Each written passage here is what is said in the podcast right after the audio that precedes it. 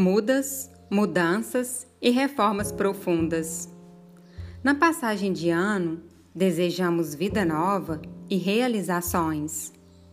No mundo das aves, o ano novo ocorre antes, na primavera, pouco antes do início da estação.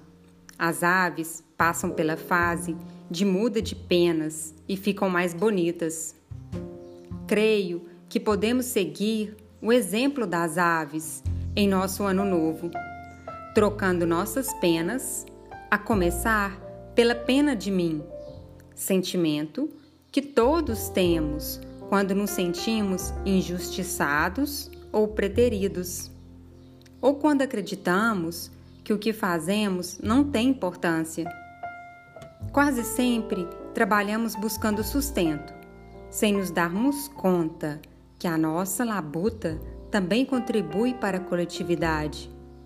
Da mesma forma que um beija-flor, ao se alimentar do néctar das flores, não percebe que ajuda as plantas a se reproduzir.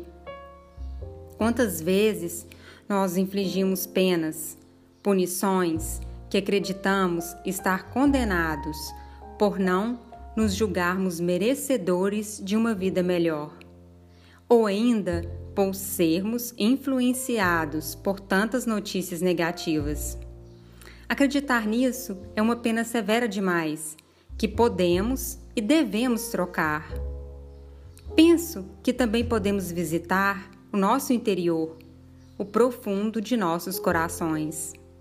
Lá dentro vamos encontrar outros sentimentos de pena, mágoas, desgostos e tristezas que também podemos trocar. Sejamos como as aves, capazes de sacudir as penas e recomeçar sem rancores.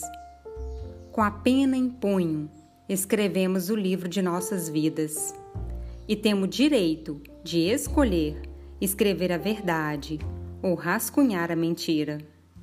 Basta largar o que não serve o que atrapalha, o que não precisa ser carregado. Nós, observadores de aves, admiramos o voo, mas só conseguimos voar quando sonhamos. E para sonhar, precisamos estar leves. Ao voar em um sonho, os riscos são maiores, mas basta mudar a direção do voo e escolher um outro rumo diante do amplo horizonte. Se você trocar as suas penas, vai se sentir não só mais leve, mas também mais alegre, com mais entusiasmo em viver e por que não dizer em servir. Assim como as aves, você terá criado, ou melhor, terá encontrado um novo ser, o verdadeiro ser. Só assim o ano novo será de fato novo.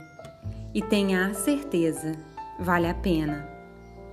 Terminei de ler Crônica de Ano Novo. Mudas, Mudanças e Reformas Profundas, de autoria do jornalista Ciro Porto. Eu sou Joyce Castro e leio para você.